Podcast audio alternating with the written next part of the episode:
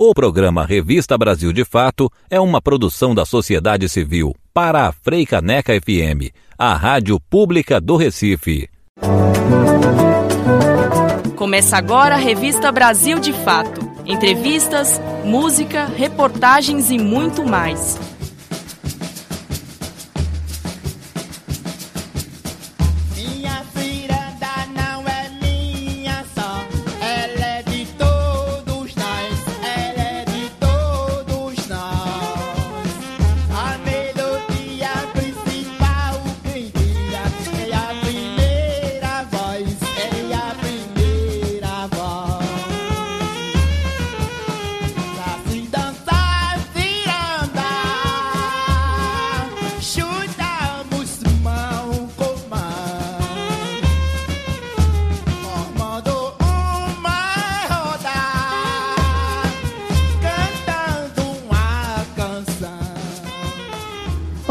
A todos e todas. Começa agora mais uma edição do Revista Brasil de Fato.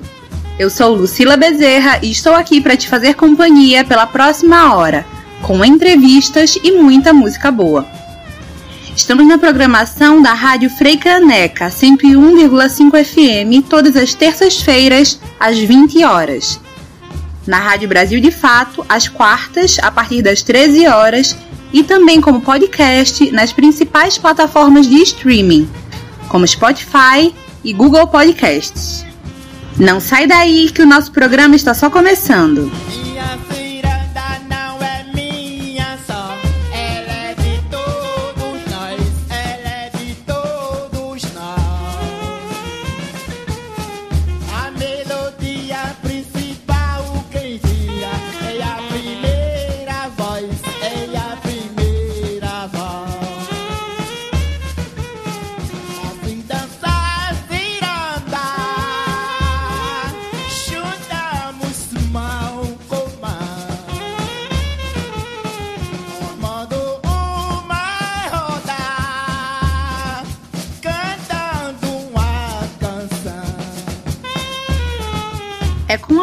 Música Minha Ciranda, na voz de Lia de Itamaracá, que vamos abrindo o nosso programa desta semana. De acordo com a pesquisa Retratos da Leitura do Instituto ProLivro, 52% dos recifenses são leitores, o que representaria 803 mil leitores na capital pernambucana. E como na última semana foi comemorado o Dia Nacional do Livro, no dia 29 de outubro, hoje vamos conversar sobre a importância da leitura. E para falar sobre o tema, vamos entrevistar a escritora recifense Odailta Alves, que também é mestra em Linguística pela Universidade Federal de Pernambuco. Seja bem-vinda ao nosso programa, Odailta. O que te motivou a ser escritora?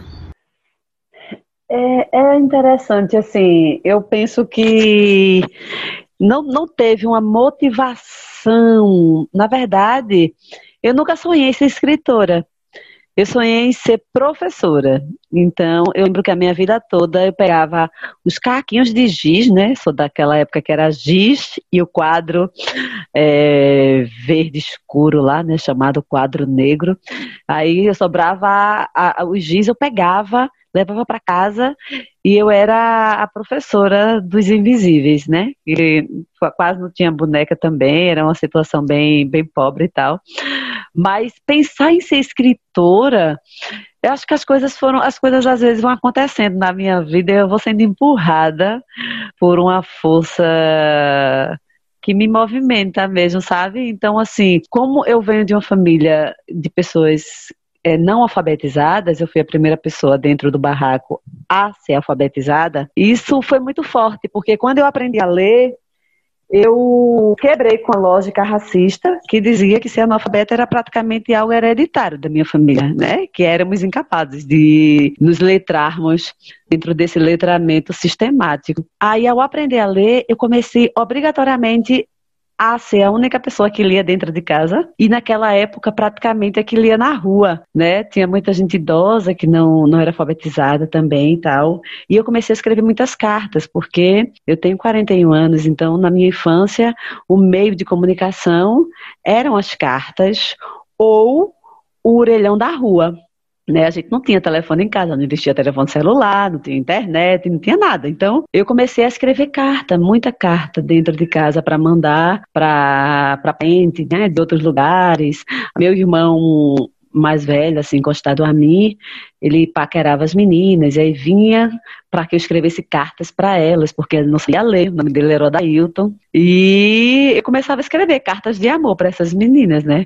Começava a conquistar as meninas para o meu irmão. Então, esse processo de escrita de carta foi muito forte para me despertar para escrever, né? Não foi, não foi assim, eu vou ser escritora. E aí, é, eu comecei a ter caderninhos de, de poesia, que eu escrevi, que eu pegava tudo que eu achava bonito e escrevia. Depois eu comecei a escrever os meus textos e foi acontecendo, né? Foi acontecendo. É, eu escrevia inicialmente uma literatura bem da, da ruedeira, digo assim, né? Estava apaixonada, escrevia poesia. Acaba, assim, acabava uma paixão, escrevia poesia, né? Se sentia só, escrevia poesia, mas muito nesses sentimentos muito intimistas, né? Depois, quando eu comecei já adulta, né? É, quando eu comecei a me dar conta de maneira mais escurecida da vida, do meu local de mulher negra na sociedade, a compreender as violências sofridas, o processo de racismo e exclusão que a minha família passou a vida inteira. Eu comecei a compreender que eu poderia usar essa escrita que eu usava para falar só da, da, do meu eu intimista e voltado para a questão de afetividade, muito, muito a dois, mas para o meu eu voltado para o social. Aí sim teve uma motivação, né? A questão da consciência racial. Quando ela veio, ela, me, ela, ela também veio como um desafio para que eu começasse a fazer um processo de transformação. E aí é, me tornei mãe também, né?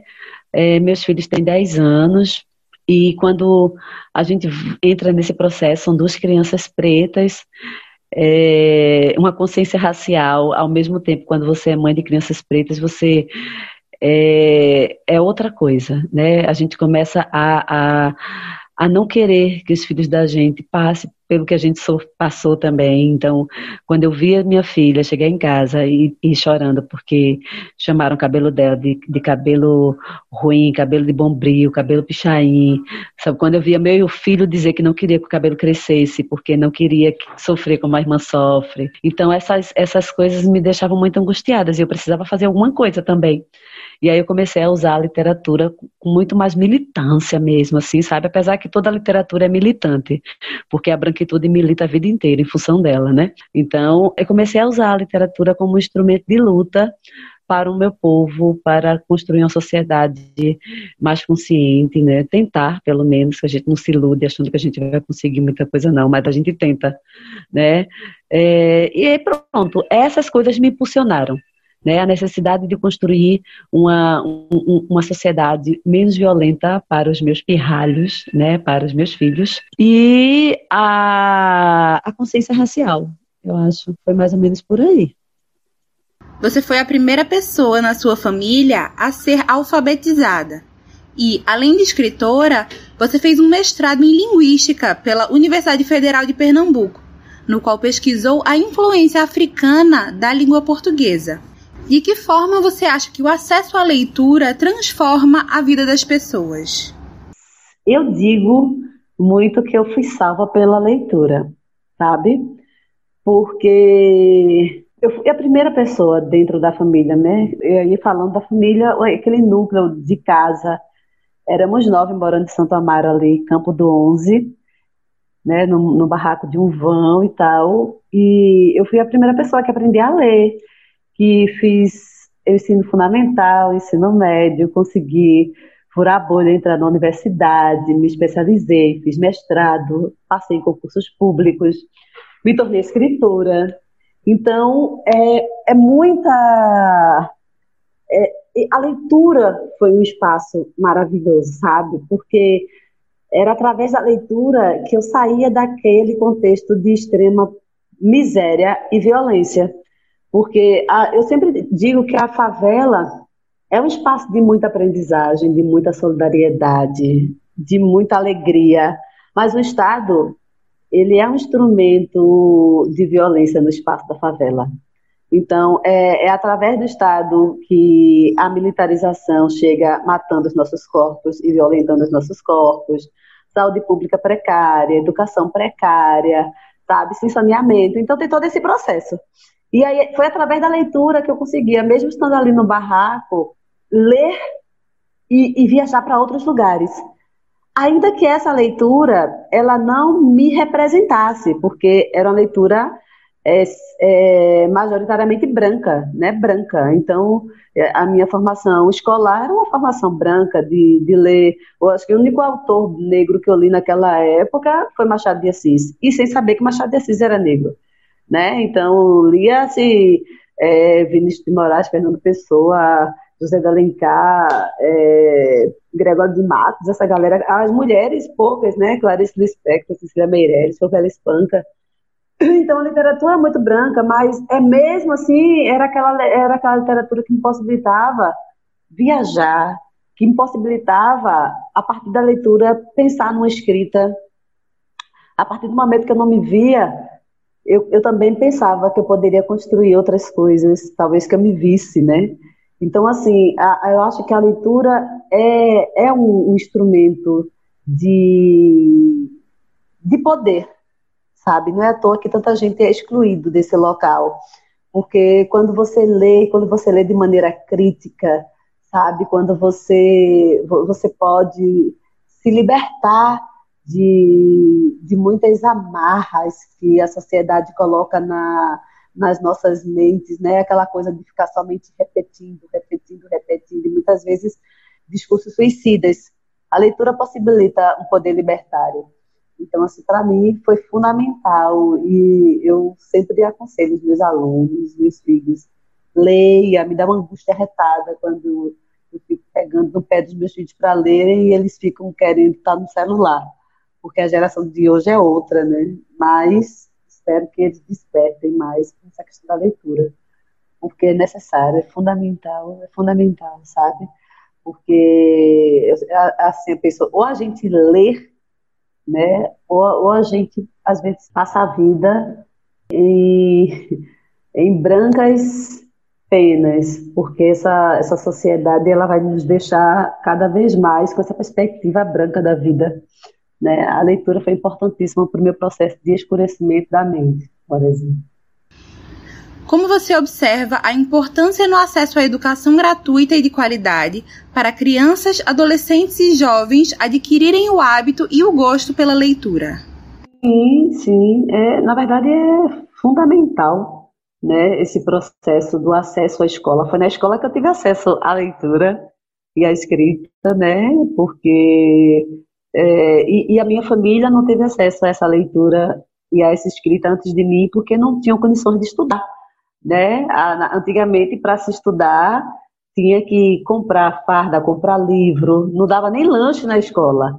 Então, a minha, a minha avó, com sete filhos, mais dois netos que ela adotou também, é, mal conseguia dentro de casa, não tinha um, uma política de assistência, né? não tinha Bolsa Família, não tinha Bolsa nada. Naquela época, o juiz já tinha bolsa paletó, auxílio paletó, auxílio mil coisas, auxílio de moradia para os políticos, mas a, a, população não tinha bolsa família. Então, é, é, ter uma educação pública que possibilite o acesso dos nossos alunos é fundamental, mas nós precisamos também pensar sobre essa educação pública. A educação ela não foi criada por pessoas negras, foi criada por pessoas brancas para fortalecer a branquitude, ainda que seja na formação das pessoas brancas e na alienação das pessoas negras. Então, nós temos uma escola que, historicamente, vem servindo a construção de um imaginário onde o nosso povo preto não é tido como heróis, heroínas, escritores, escritoras, cientistas. Os nossos corpos não aparecem nos livros de ciências como corpos humanos, sabe? A nossa, os nossos jogos é, é, matemáticos africanos não aparecem nos livros de matemática, sabe? As nossas escritoras e escritores negros e negras pouco aparecem nos livros de português, sabe? E os nossos, os paradidáticos dessas escritoras e escritores negros e negras não são adotados pela rede pública de ensino. Então é preciso pensar que cidadão essa sociedade quer formar, sabe? A, a sociedade ela vem historicamente formando um cidadão que vai achar que o padrão de beleza, de intelectualidade, de sensibilidade é o padrão branco. E muitas vezes nós temos nossos estudantes negros e negras dentro dessas instituições sofrendo racismo absurdo, tendo uma autoestima pisada. E muitas vezes, quando vai reclamar do racismo, o educador, a educadora diz: liga não, que isso é brincadeira. Racismo não é brincadeira, racismo é violência. Então, essa escola, por mais importante que ela seja, e é, para essa formação de leitores e leitoras, de cidadãos, cidadãs, ela precisa também repensar o seu local político nessa sociedade, sabe? Repensar esse currículo, repensar é, o que ela vem formando, quem ela vem formando e como ela vem formando, porque ela historicamente ela violenta povos, ela violenta os povos indígenas quando folcloriza os indígenas naquela condição de, de pessoas né, ainda voltadas para o século XVI. Né? as pessoas brancas não usam as roupas do século XVI. No entanto, é, se uma pessoa indígena não está mais como no século XVI, é como se elas não fossem mais indígenas. E que violência é essa? Né? As culturas elas vão mudando né? E elas precisam ser respeitadas, assim como a população negra também. Então, assim, escola fundamental, escola pública sim, de qualidade sim, e uma escola que represente todos e todas, de fato. Uma escola que discuta sim a questão do machismo, do feminismo, que discuta a questão de gênero, porque a, escola sempre trabalhou gênero. Quando trabalha fila de menino e menina, ela trabalhando gênero, sabe? A escola sempre trabalhou a questão racial, sendo que beneficiando uma raça específica, que era a raça branca. Né? A questão, ela, a, a, escola nunca foi sem partido, porque ela defende um partido específico, que é o partido hegemônico. Então essa escola ela tem que mudar, mas ela tem que continuar sendo pública e melhorar na qualidade. Bem, agora a gente parte para o fim do primeiro bloco do nosso programa, mas fica por aí que já já a gente volta. Revista Brasil de Fato.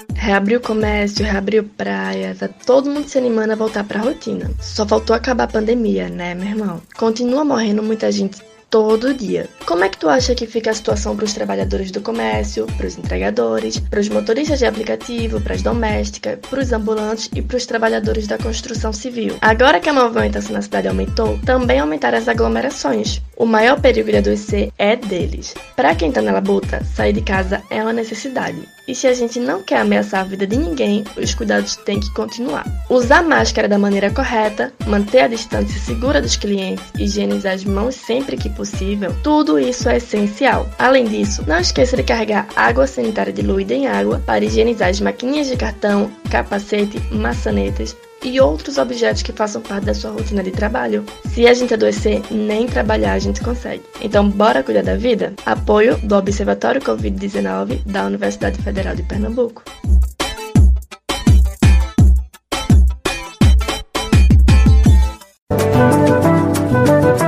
Revista Brasil de Fato.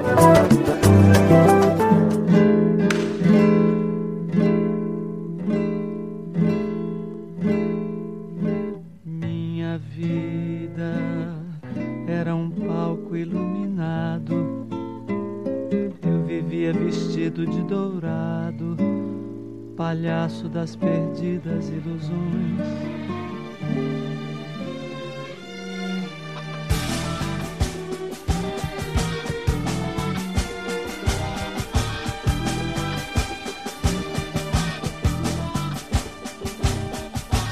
Tropeçavas nos astros desastrada, quase não tínhamos livros em casa e a cidade não tinha livraria. Mas os livros que em nossa vida entraram são como a radiação de um corpo negro apontando para a expansão do universo. Porque a frase, o conceito, o enredo, o verso e sem dúvida, sobretudo o verso é o que pode lançar mundos no mundo. Pensavas nos astros desastrada, sem saber que a aventura e a desventura dessa estrada que vai do nada ao nada são livros e o luar contra a cultura. Voltamos com o segundo bloco do nosso Revista Brasil de Fato, ouvindo livros de Caetano Veloso. A convidada de hoje é a escritora recifense Odailta Alves. Odailta, você nasceu e se criou no bairro de Santo Amaro, nos arredores da comunidade do Campo do Onze. Então conhece bem a realidade das periferias do Recife. A educação e a leitura são as principais formas para despertar em crianças, adolescentes, jovens e adultos a reflexão sobre a própria realidade e também sobre seus direitos. Qual a importância de aproximar a literatura dos jovens da periferia? E de que forma isso é possível? É, é fundamental, assim, sabe? Mas é, eu sinto muita necessidade de que essa literatura ela comece a aparecer de maneira mais representativa. Nós temos hoje em dia, principalmente, muitos escritores e escritoras jovens, sabe, que estão aí produzindo. Nós temos Islã, Islã das Minas, né? Temos os outros slams, que é a galera da periferia.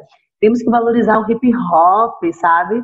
Temos que mostrar que eles produzem poesia, Pode, temos que mostrar que a vida de cada estudante dá um livro, que eles também podem escrever da maneira deles, sabe? É preciso tirar essa ideia do escritor e a escritora ser aquela pessoa inalcançável, é como se fosse uma pessoa de outro mundo que ninguém pode chegar a esse nível de ser escritor escritora. Não, não é assim sabe? Não significa que todo mundo vai se tornar um escritor de literatura, não é isso que eu estou falando.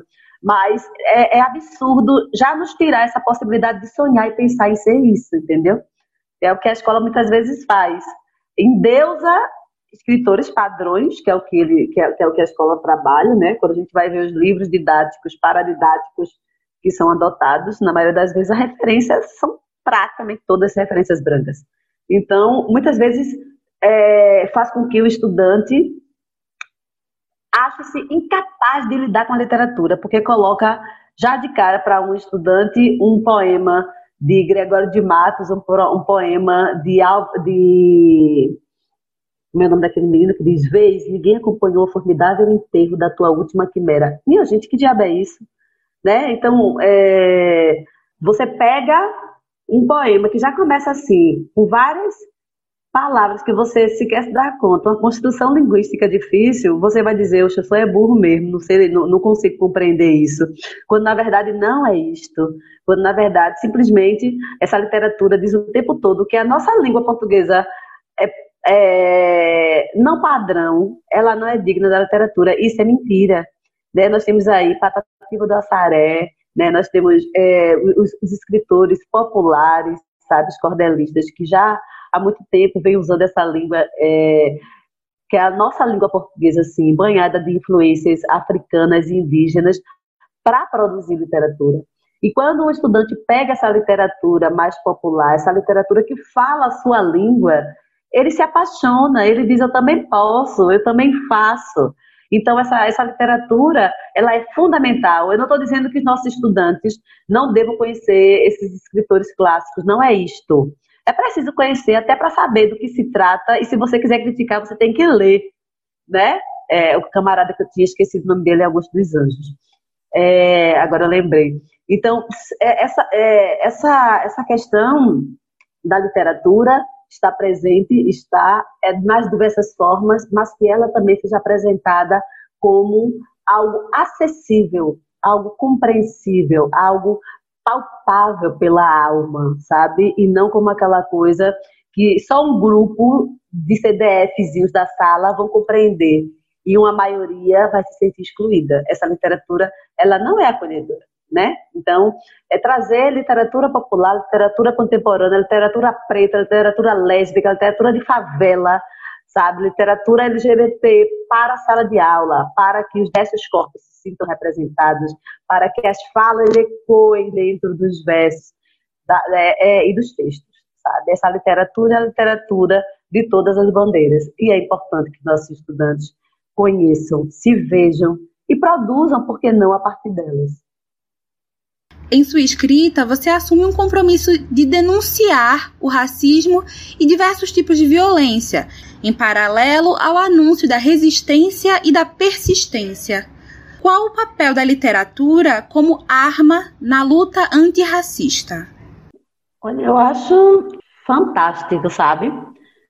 Porque a arte é perigosa, né? Não é à toa que quando entram governos fascistas aí, conservadores, a primeira coisa que fazem é atacar a arte, né? É tirar recurso da arte, é destruir os, os ministérios e tal, porque a arte é perigosa.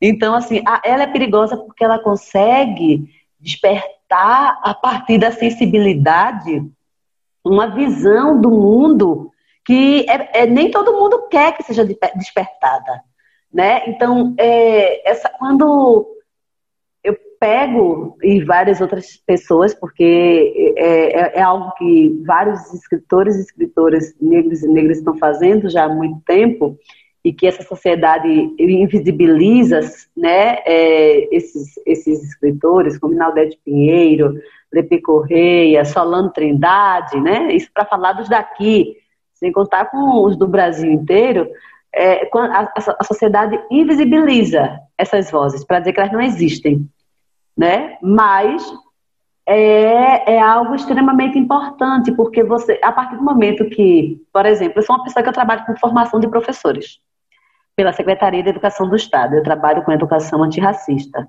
Né? Então, trabalho para a efetivação da Lei 10.639, 11.645. E o que eu observava que uma coisa é eu chegar e dizer, olhe, para os professores, vocês são racistas, a escola é racista.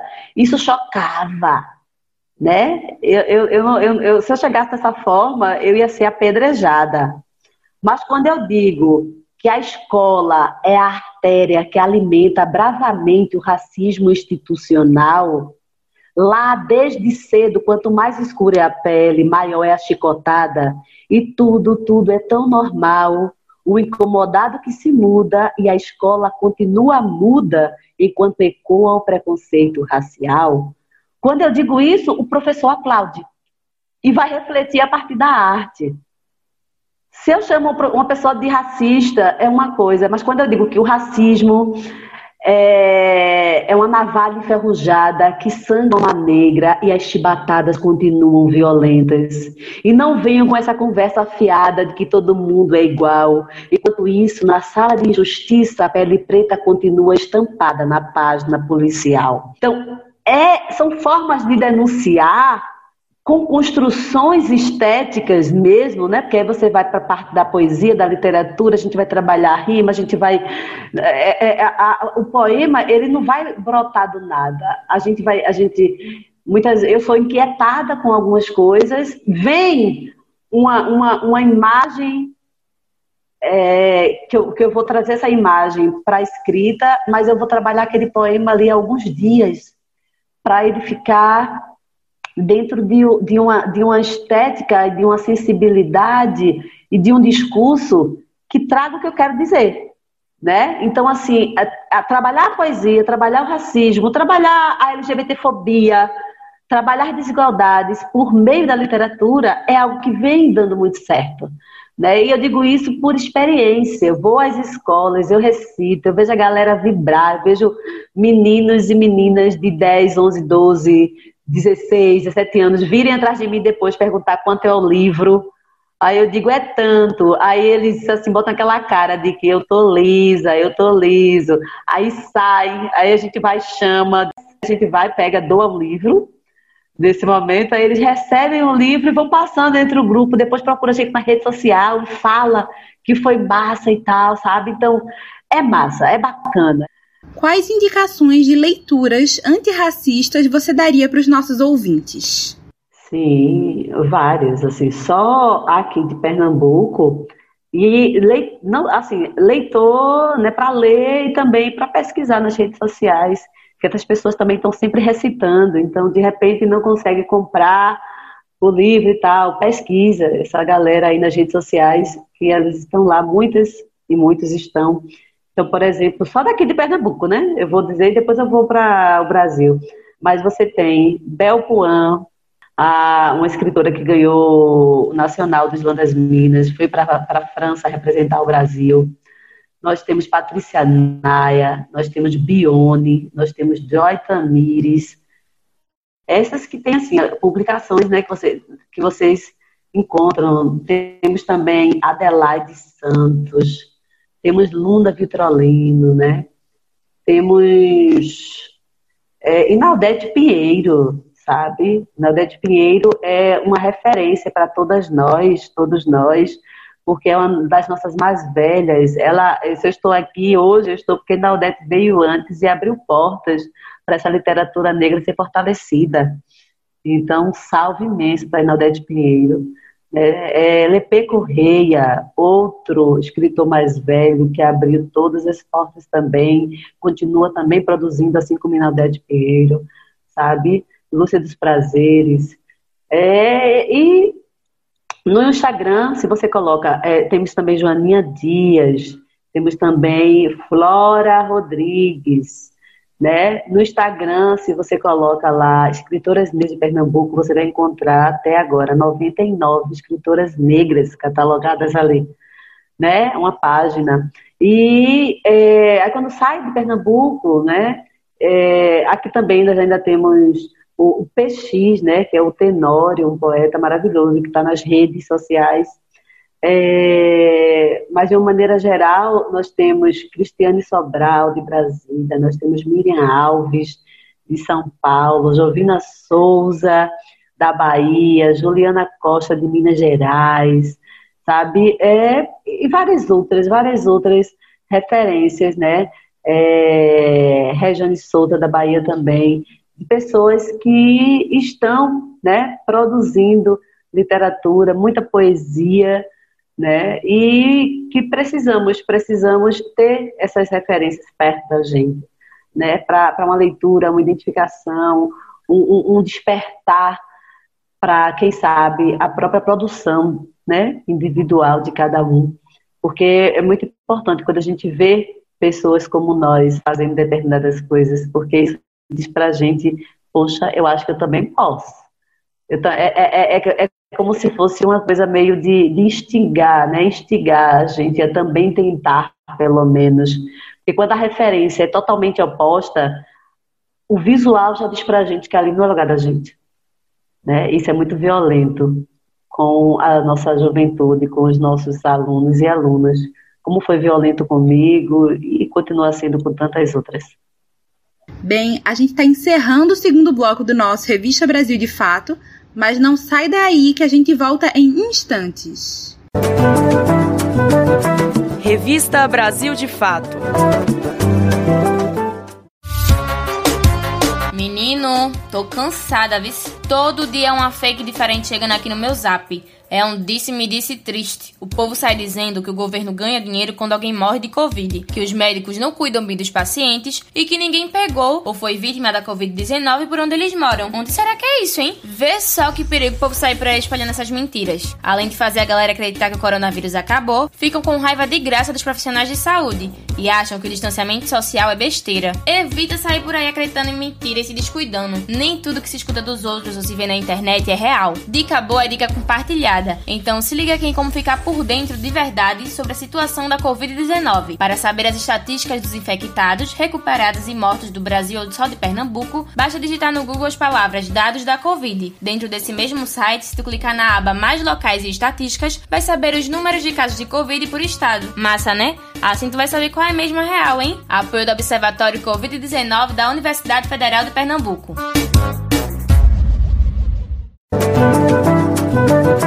Revista Brasil de Fato.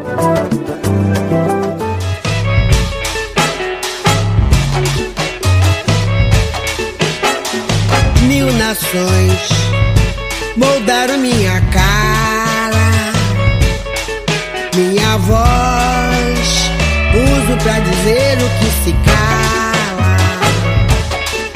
Ser feliz no vão, no triste, é força que me embala.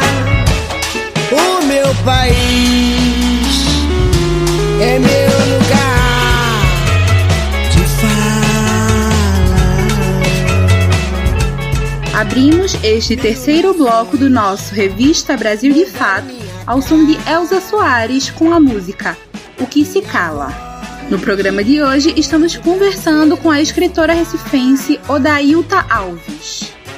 Existem algumas escritoras e escritores que são referência do que se trata de literatura afro-brasileira, como é o caso da Carolina Maria de Jesus, cujo livro Quarto de Despejo completou 60 anos neste ano, e foi a publicação de seus diários como mulher negra e catadora de papéis. Na sua opinião, qual a importância de encorajar homens e mulheres negras a escreverem sobre a sua realidade e ocuparem o rol de escritores na literatura brasileira? Sim, com certeza. Carolina Maria de Jesus, a própria Conceição Evaristo, a Maria Firmina dos Reis, que é a primeira escritora negra desse país, romancista, com romance Úrsula, são as nossas grandes referências. E é assim, eu acho que isso vai dialogando muito com o que eu tenho falado aqui com você, né? Que, que é importantíssimo.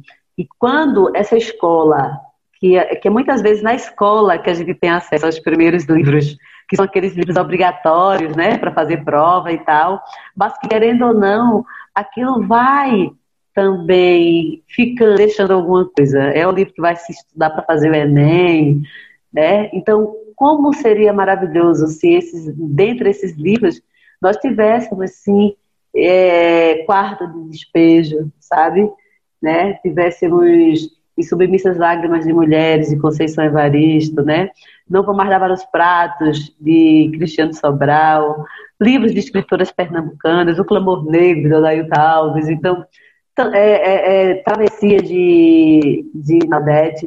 Então, assim, como seria importante né, que esses estudantes tivessem acesso a essa literatura, que percebessem que é, esta literatura existe, porque é uma literatura que se aproxima muito mais de suas realidades e que abre, sim, a, a, a, o pensar na possibilidade de também caber no texto, de também caber na poesia. Né? A favela cabe no poema, né? A favela cabe no romance, não no curtiço, da, colocando a população negra de maneira estereotipada, mas é ressignificar essa favela dentro dessa literatura, por exemplo. É denunciar muita coisa que tem na favela também, sabe? As violências que o Estado coloca ali dentro. Então, assim, é, mas ao mesmo tempo eu te repito, é algo extremamente enriquecedor, mas também é algo perigoso para um projeto de sociedade que não deseja de fato uma formação emancipatória, uma formação do povo que vai pensar, que vai refletir, que vai dizer não, que vai pensar mil vezes antes de colocar o seu dedinho ali na urna, sabe? Então, isto é perigoso para um sistema que faz questão de estar tá formando pessoas que pensem pouco, que vendam seu voto por uma cesta básica, né? Porque a fome é cruel demais. Então, é, é, isso, né? Assim, a literatura, ela é maravilhosa. Ela tem um poder de fortalecimento, de libertação fantástico, né? Eu não lembro direito, mas um autor dizia: queimem todos os livros de história, mas deixem os de literatura.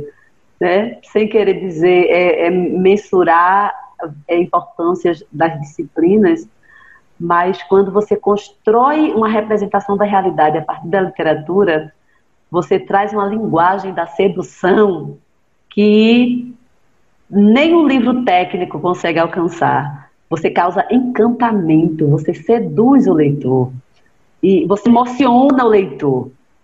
Então, quando, quando você passa por uma catarse dessa, é uma transformação que nenhum livro técnico vai te trazer sabe? Que às vezes a gente lê um livro técnico e depois a gente esquece.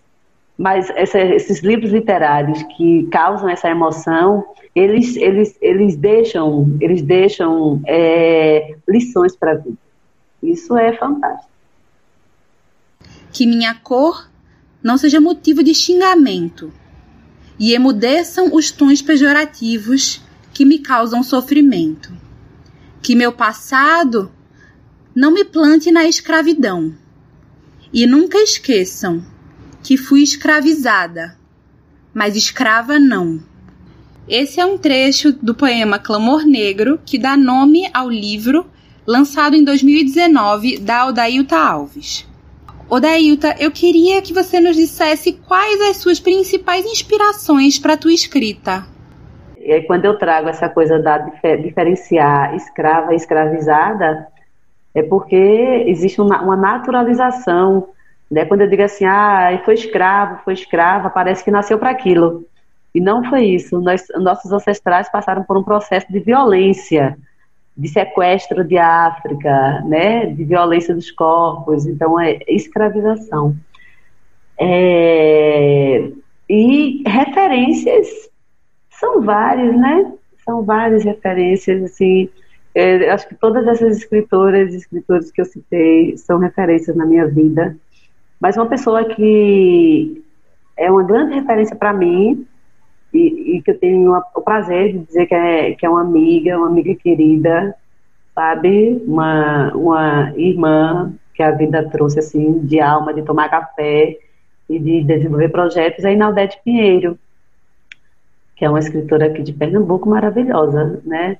Mas quando eu penso assim na leitura, de uma maneira geral, são todas as mais novas e as mais velhas que eu já citei. São pessoas que eu leio, eu adoro comprar livros, né? É, eu adoro quando os correios gritam Odailta! E eu fico pensando, talvez não seja uma cobrança, eu acho que é livro. Aí eu vou para a janela, olha, se tem pacote, eu desço correndo. Porque isso, isso, é, o correio só traz má notícia, né? Correio só traz boleto, é horroroso. Aí eu adoro estar comprando um livro para pelo menos uma vez no mês eu ficar na expectativa de que o correio vai trazer boa notícia. então eu compro muito esses livros dessas escritoras, sabe? É, porque eu gosto de pegar no livro, eu gosto de cheirar o livro, eu gosto de riscar coisas que me tocam. Eu gosto, eu gosto do, do livro. O livro ele me atravessa. E eu gosto de atravessar o livro quando eu escrevo, sabe? Eu acho maravilhoso. É, e aí são, são todas, né? Desde a Carolina Maria de Jesus, quando eu leio ali uma mulher publicar um, um livro em 1859. Aliás, Maria Firmina Dias, desculpa, publicar um livro em 1859 e trazer o navio negreiro na, voz, na primeira pessoa, na voz da Preta Suzana, ela vai denunciar o sequestro de África, ela vai denunciar os absurdos do navio negreiro, ela vai dizer que lá ela vivia com a família dela e foi sequestrada, e esse navio negreiro está na primeira pessoa. Então, quando eu conheci aquele navio negreiro, e eu me perguntei por que a gente só conhece o navio negreiro de Castro Alves e não conhece o navio negreiro de Maria Firmina dos Reis isso me deu uma coisa absurda, né? A gente conhece do homem branco, mas não conhece da mulher preta que já fala há, há séculos, é há século aí, um século e meio. Então, assim, aí a gente encontra quarto espejo. Eu venho de uma família de catadores de lixo, né? Eu, eu, eu vivi em extrema miséria, então, quando eu era criança, 10, 11 anos, eu também catava lixo na comunidade de Santo Amaro com meu irmão para as reciclagens, né? Tudo que era latinha, papelão, ferro, pegava e ia para o depósito de dono para fazer a venda e trazer um dinheiro para minha mãe pra, e, e pegava um, um, pouquinho do dinheiro para a gente. A gente comprava banana, porque banana era barato naquela época, enchia a barriga. Eu fico imaginando, minha gente, eu era criança que eu não comprava pirulito, é, coxinha, chocolate, comprava banana, porque era para era preencher o vazio do estômago. Então, é, e aí, quando eu li Quarto de Despejo, toda aquela descrição daquele contexto, disse, poxa, é, é, eu me via naqueles espaços de, de Carolina Maria de Jesus, né? Aí a gente vai e vê as mulheres de Submissas Lágrimas de Mulheres, de Conceição Evaristo, e tantas sou eu, minha avó. É, eu leio o livro Travessias no Odete Pinheiro e me encontro, Bel Puan, Naya, todas, todas as mulheres na minha vida viram referências, sabe? Das mais velhas, das mais novas, e muito feliz com as mais novas, né? Quando eu ouvi é, Joy Tamires dizer filha da puta não, filho do puto, que, que fez e não assumiu, sabe? Eu também sou uma, uma, uma, uma filha de, de um pai que não, não assumiu, de um pai que não assumiu essa paternidade. Então, essas, essas escritoras, elas produzem essa arte e, e, e, me representam de uma maneira absurda, que, que eu não consigo explicar e que muitas vezes transborda na minha poesia. Né? Muitas vezes, eu, quando eu vejo, eu estou pensando em alguém, em alguma escritora, algum escritor e estou escrevendo a partir deles também, e aí vai dialogando, né? E eu acho maravilhoso.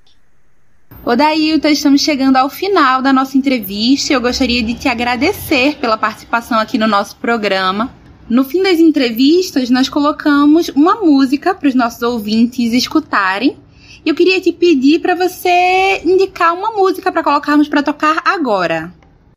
O, assim, eu adoro várias, várias escritoras, aliás, várias compositoras, mas tem um, um afoxé, que é afoxé Oiá Alaxé.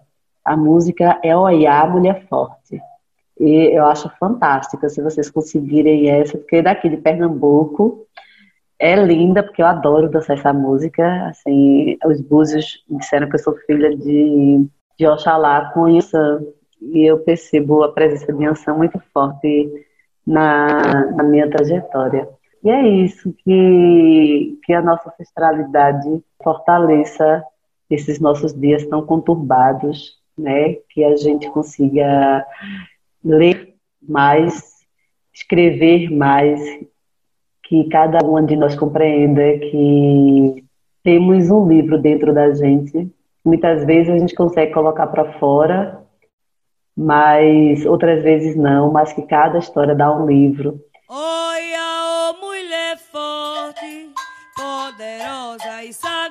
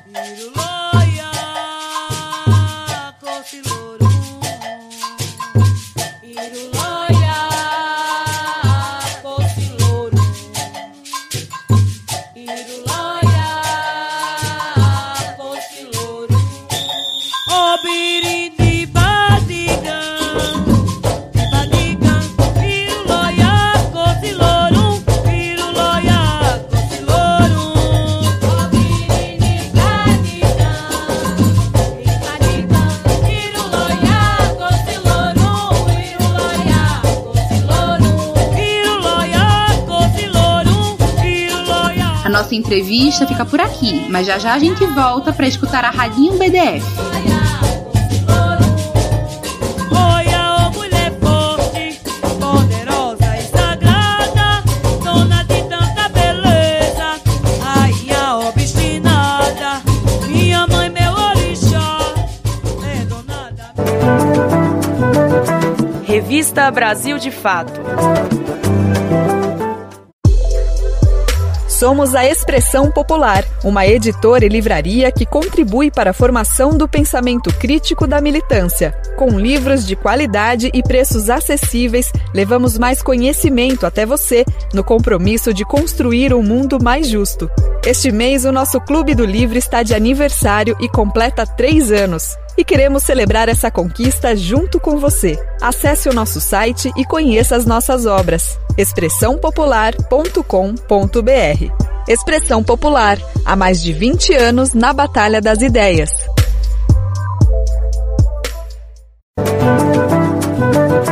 Revista Brasil de Fato.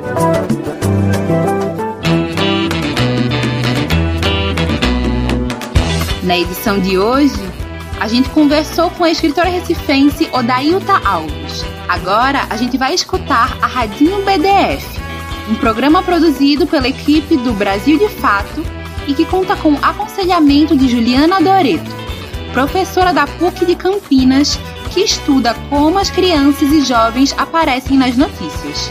Nesta edição, a Radinho BDF viaja até o México para conhecer a pintora Frida Kahlo. Vamos ouvir. Radinho BDF. Radinho BDF. Radinho BDF. Radinho BDF. Começa agora o Radinho BDF, uma produção da Rádio Brasil de Fato.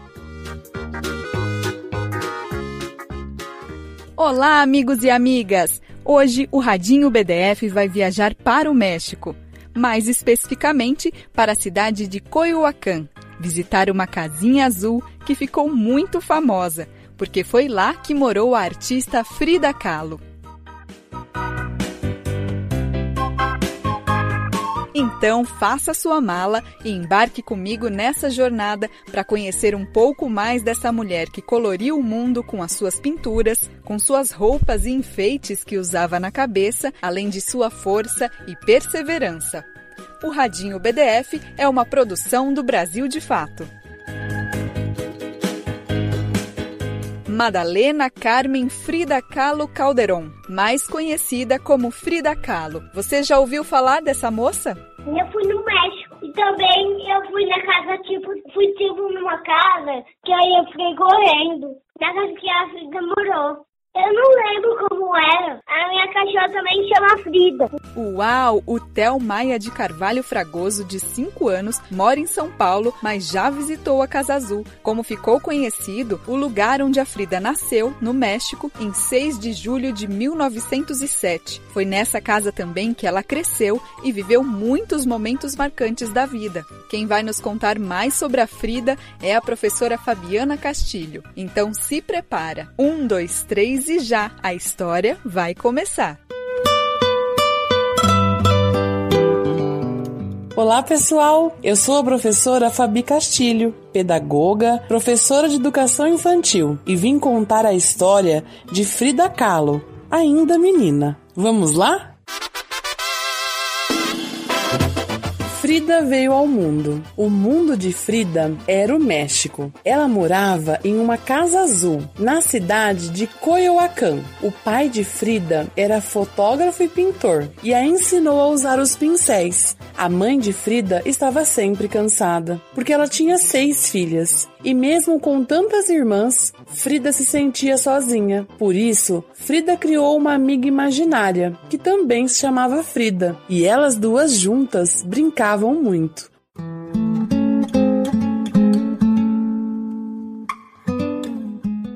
Um dia, Frida ficou doente e ficou vários dias de cama, e nem a amiga imaginária conseguia alegrá-la. Foi então que a Frida aprendeu a desenhar. Ela desenhava muitos quadros e pinturas. Depois da longa recuperação, isso fez com que ela não ficasse tão triste. Como o pai da Frida retocava fotografias, ele a ensinou a pintar. E ela também gostava de ver as coisas no microscópio e de reproduzi-las. Na escola, ela estudava ciências, mas ela achava as coisas lá muito fáceis. Ela aprendia rápido e aí já ficava entediada. Um dia, voltando da escola, teve um grave acidente. Um trólebus acertou em cheio o ônibus escolar aonde a Frida estava. Frida quase morreu. No hospital, foi a pintura que salvou Frida mais uma vez. Era como se a pintura fosse a amiga imaginária da Frida. Ela podia contar com ela sempre que quisesse ficar feliz. E isso fazia com que a Frida nunca perdesse as esperanças. A vida de Frida nunca mais voltou a ser a mesma. Depois do acidente, ela começou a andar de bengalas. Isso quando andava. Mas Frida não chorava e nem reclamava. Seus quadros e pinturas choraram por ela. Quando ela estava na cama deitada, ela pintava. Quando ela estava com aquele colete de gesso,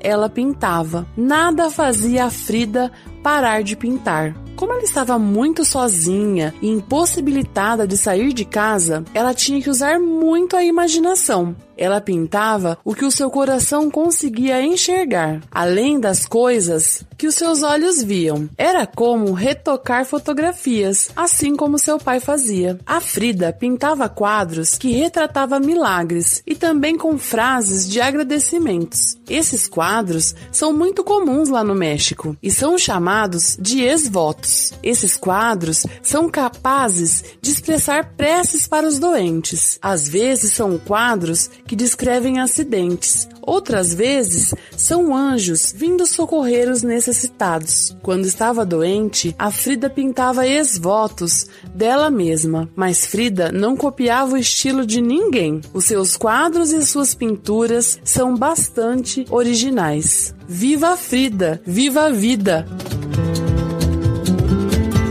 Para contar essa história, eu me inspirei no livro Frida, que foi escrito por Jonah Winter e ilustrado por Ana Juan. E eu fiz uma tradução livre. Espero que tenham gostado. Um grande beijo e até a próxima!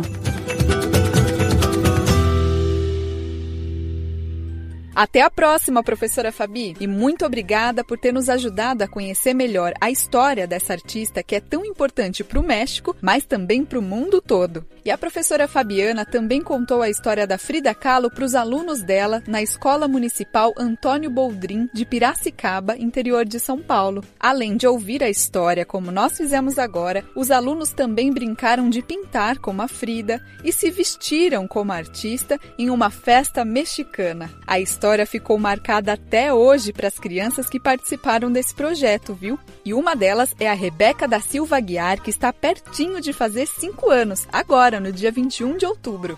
O batom dela era vermelho e no cabelo dela tinha bastante flores. Ela sofreu um acidente, mas ela continuou pintando. O que ajudou ela foi a pintar, desenhar tudo. Ela aprendeu a desenhar sozinha e, e pintar. Foi o pai dela que ajudou ela.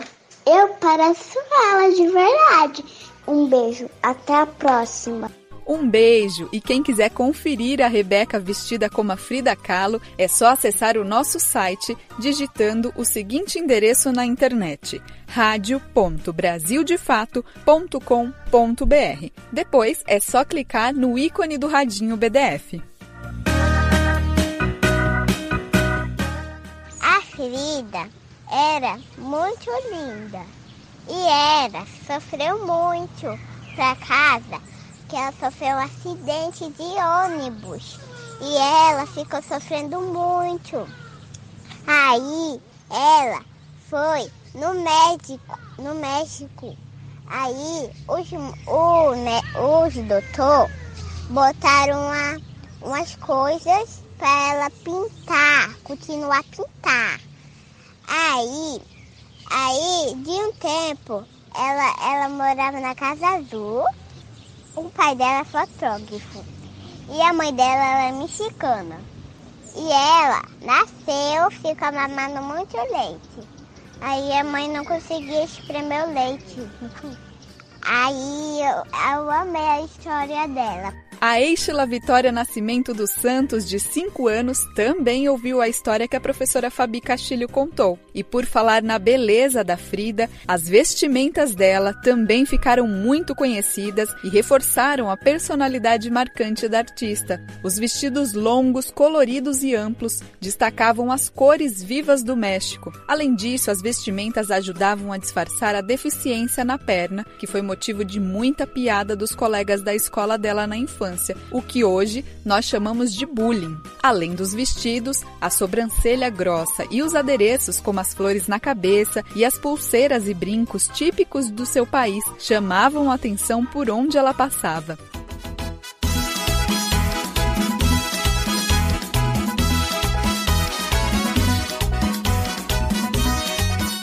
Agora sim ao som de La Cucaracha, uma das mais conhecidas canções infantis mexicanas que eu me despeço de você nessa edição especial do Radinho sobre a artista Frida Kahlo. Essa edição do Radinho BDF foi feita por mim, Camila Salmásio, pela Michele Carvalho, com conselhos da Juliana Doreto. A edição, feita no computador, ficou com André Paroche, com Adilson Oliveira e com a Lua Gattinone. A direção é da Bia Pasqualino e da Nina Fidelis. Também tivemos ajuda de toda a equipe do Brasil de Fato. Um beijo especial para todas as crianças que participaram desse programa. E muito obrigada para você que ficou aí na sintonia. Um beijo grande e até a próxima. Tchau! Você ouviu o Radinho BDF, uma produção da Rádio Brasil de Fato.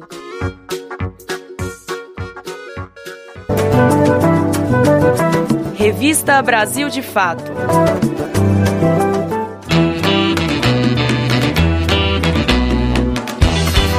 E o nosso programa vai ficando por aqui.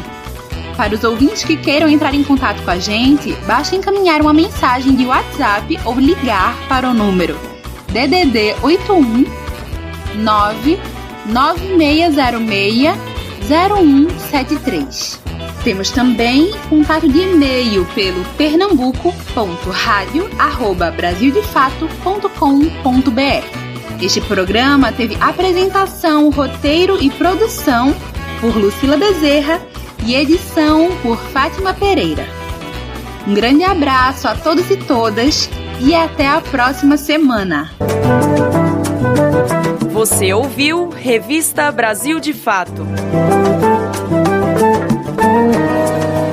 O programa Revista Brasil de Fato é uma produção da sociedade civil para a Freicaneca FM, a rádio pública do Recife.